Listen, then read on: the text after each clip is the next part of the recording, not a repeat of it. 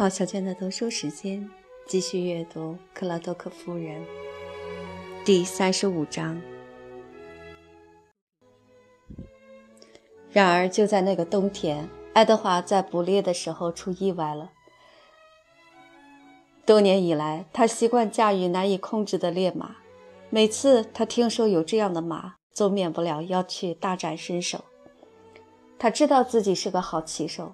他从来不羞于炫耀自己的本领，也不吝啬嘲笑他人技不如己、出怪露丑，所以偏好选择难以驯服的牲畜。每次别人指着他说那是个好骑手，他就忍不住心中得意。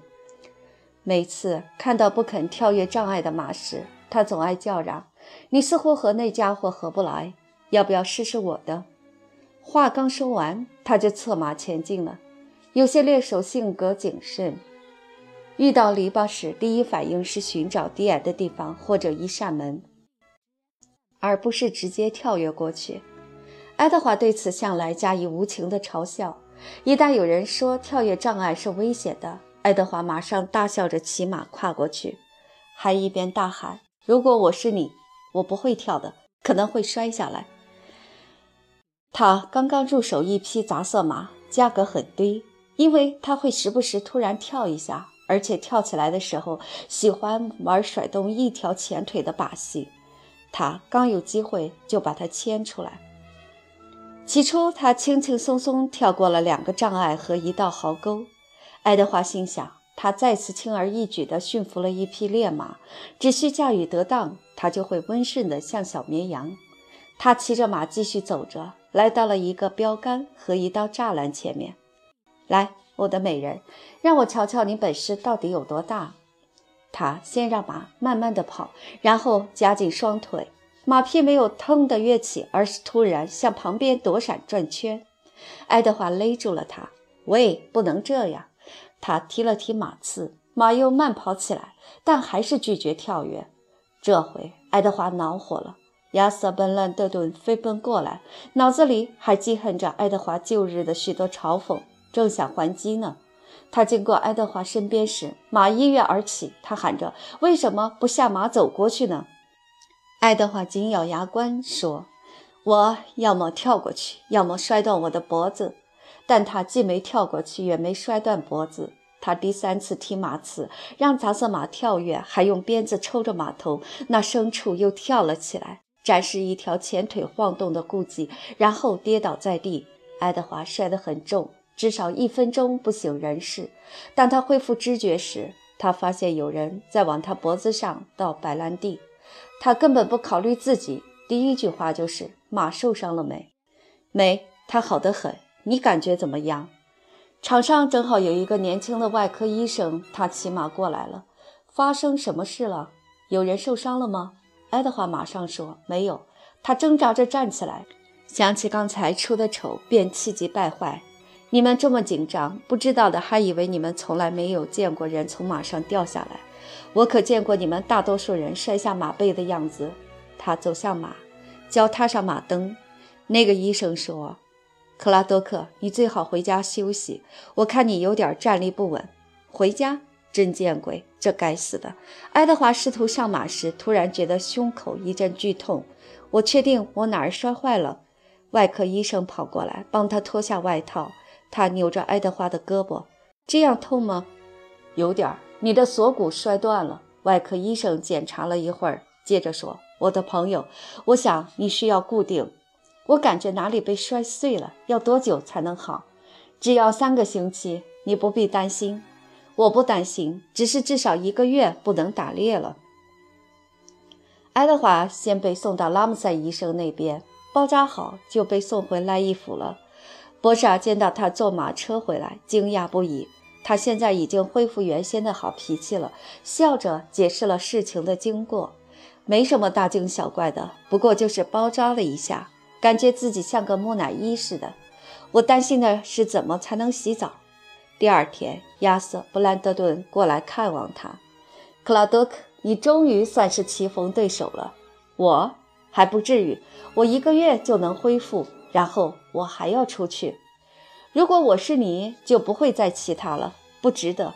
他老那么晃荡前腿，你总有一天会摔断脖子的。”爱德华轻蔑地说：“呸，我不能骑的马还没出生呢。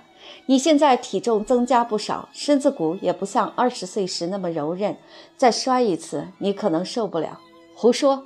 别把我当成八十岁的老头儿，我还从来没在哪匹马面前退缩过，现在也不准备开始。布兰德顿耸耸肩，当时没有答话。后来私下和波莎谈了一下，波莎，如果我是你，肯定会劝爱德华处理掉那匹马。我觉得他不应该再骑它，不安全。无论他骑术有多高明，那畜生耍泼时，他可能救不了自己。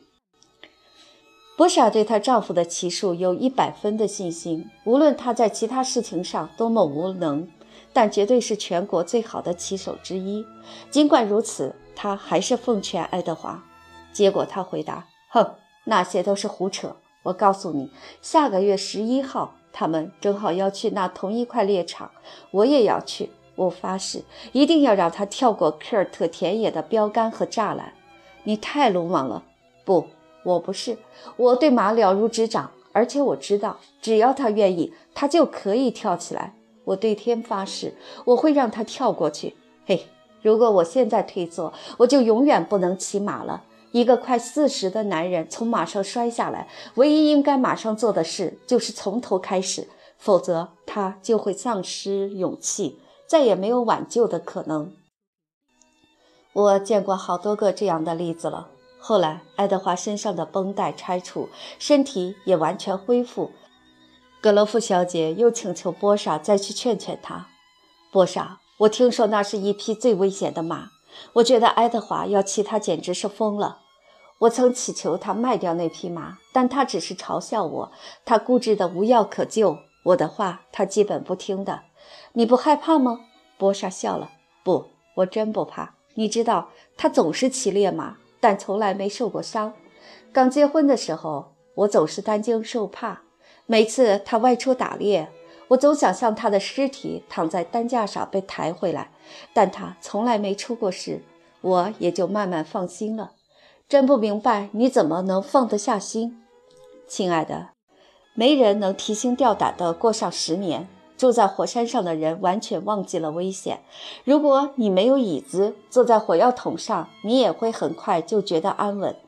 格罗夫小姐眼前生动地浮现出这样的画面，她坚定地回答：“绝对不会。”格罗夫小姐从未改变，时时间对她的头脑也只能徒唤奈何。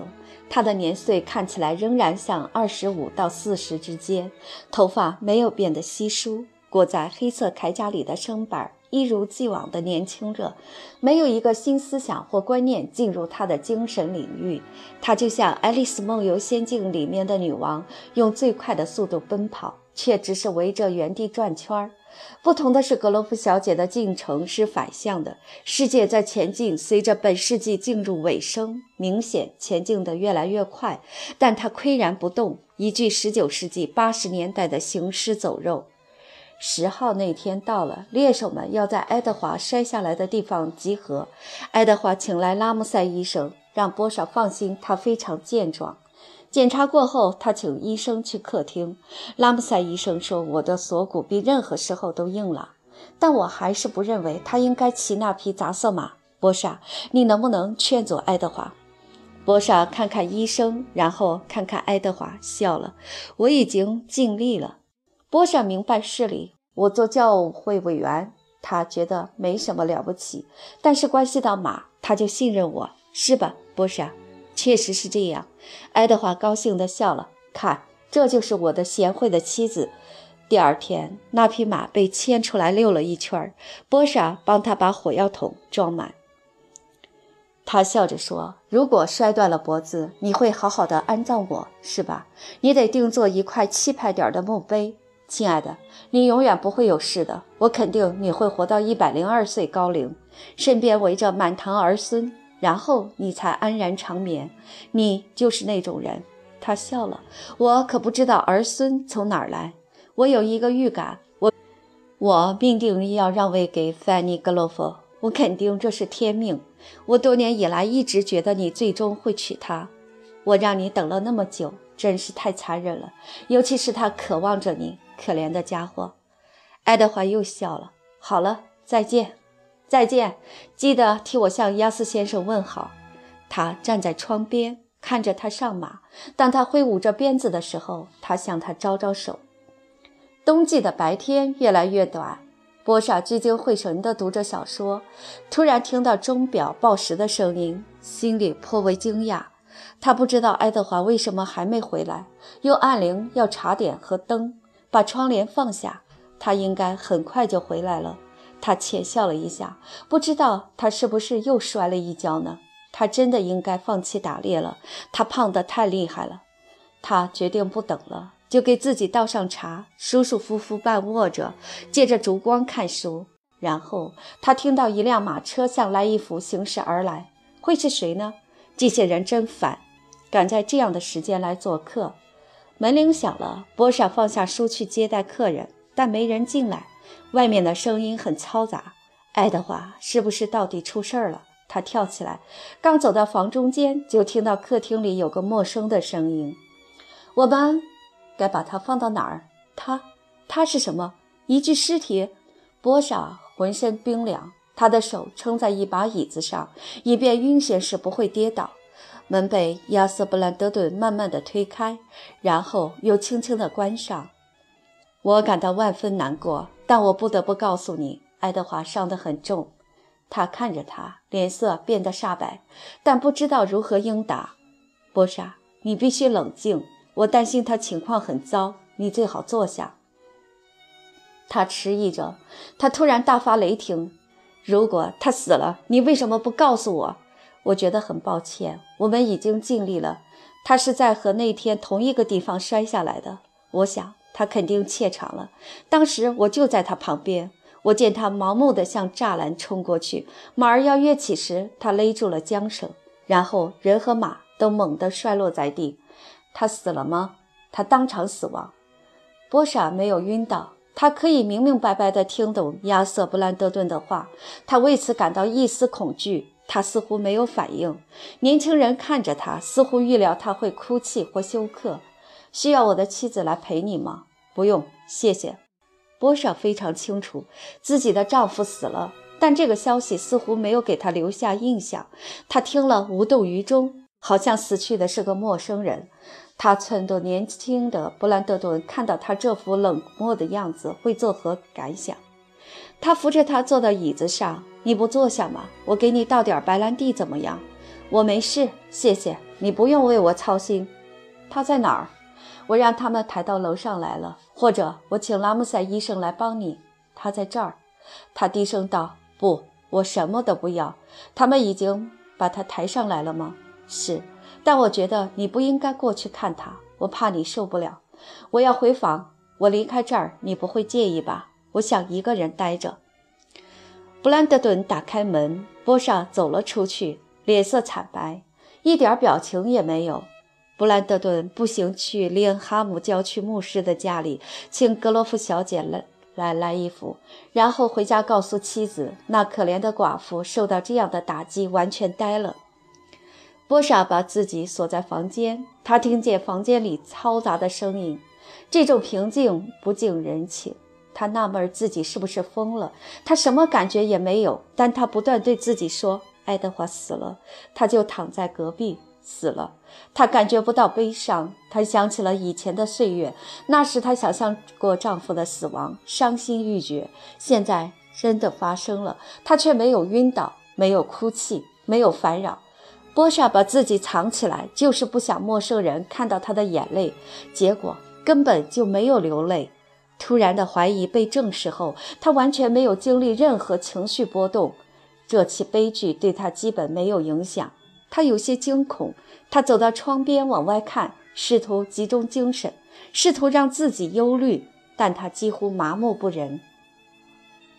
我肯定是个绝情的人。然后他想起朋友见到他镇定自如的样子会说什么，于是尝试着哭泣，但眼睛还是干的。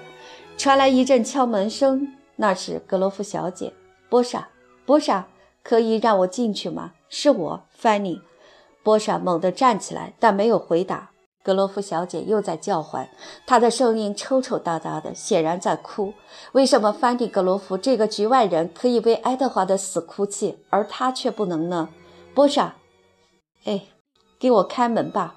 哦，我为你感到难过，请让我进去。波莎慌乱地盯着门，不敢让格罗夫小姐进来。她声音嘶哑地喊道：“我现在不想见任何人，不要说了。我觉得我可以安慰你，我想一个人待着。”格罗夫小姐沉默了半晌，哭泣的声音隐约可闻。我可以在楼下等吗？如果需要我，你尽管按铃。可能你等一会儿就想见我了。波莎想让他回去，但没有勇气开口，于是说：“随你的便。”又出现了另外一个声音。波莎听到他们在轻声交谈，然后又是敲门声。波莎，你希望我们帮忙做什么吗？能做什么？哦。你为什么不开门呢？你难道不知道吗？说到这儿，格罗夫小姐的声音都颤抖了。需要我们请一个女人来清洗尸体吗？波莎迟疑着，双唇失去了血色。你们看吧。接着又是寂静，诧异的寂静，比低声的嘈杂还要折磨人。这种寂静使神经紧绷，让他们更加敏感，一个人都不敢呼吸，生怕它断了。一个想法进入波莎的脑袋，像魔鬼一样啃噬着他的心。他恐惧地大哭起来，这比任何东西都令人讨厌、难以忍受。他扑倒在床，把脸埋在枕头里，想赶走他。他羞愧地捂住耳朵，不想听那个无形的恶魔在耳边说的悄悄话。他自由了，他喃喃道：“事情竟然到了这样的地步。”然后他开始追忆他的初恋，他回忆起让他盲目扑入爱德华怀抱的那种激情，以及他意识到他不可能回应他的热情时受到的残酷羞辱。他的爱就像一团火，徒劳地烧炼着一块玄武岩。他回忆起幻灭后的憎恨和最终的冷漠。那种冷漠与现在让他寒心的冷漠如出一辙。当他比照幸福的疯狂追求和实际忍受的悲苦时，他觉得生命似乎完全浪费了。波舍的许多希望像幻影一样浮现，他绝望地凝视着他们。他的期待那么多，获得的却那么少。他想起自己经历的一切，心里便一阵剧痛。他的力量消失了，他被自怜的心情淹没了。他膝盖一软，跪倒在地上，大哭起来。他喊道：“上帝啊，我到底做了什么？为什么让我这么不幸？”他嚎啕大哭，根本不打算抑制自己的悲哀。格罗夫小姐那个好心肠的人，担心波莎需要她，便一直默默地哭泣，站在门外等候。他听见屋里传来激烈的哭泣声，便敲了敲门。哦，波莎，让我进去吧！你不见任何人，把自己折磨得更苦了。波莎勉强站起来，打开门栓。格洛夫小姐进来了。她对波莎满腔的同情，于是抛却了所有的庄严，一把把波莎抱进怀里。哦，我的宝贝儿，我的宝贝儿，这太可怕了！我正为你感到难过，我不知道该说什么，我只能祈祷。波莎抽泣不止，不过不是因为爱德华死了。格洛夫小姐说：“你现在只有上帝了。”最后，波莎抽开身子，擦干眼泪。波莎，不要硬撑，不要假装坚强，哭出来对你有好处。他是一个这么善良的好人，而且他那么爱你。波莎静静地看着他，他想：我一定冷酷的可怕。亲爱的，我今晚留下来陪你好不好？我已经通知查尔斯了。哦，不用，范尼。如果你关心我，让我一个人待着吧。我不想显得无力，但我真的不想见任何人。格洛夫小姐的感情受到了深深的伤害。我不想打搅你。如果你真的希望我走，我就走。我觉得如果我不是一个人待着，我会发疯的。你想见查尔斯吗？不想。亲爱的，不要生气，不要以为我无理或者无情，但我什么也不要，只想一个人清静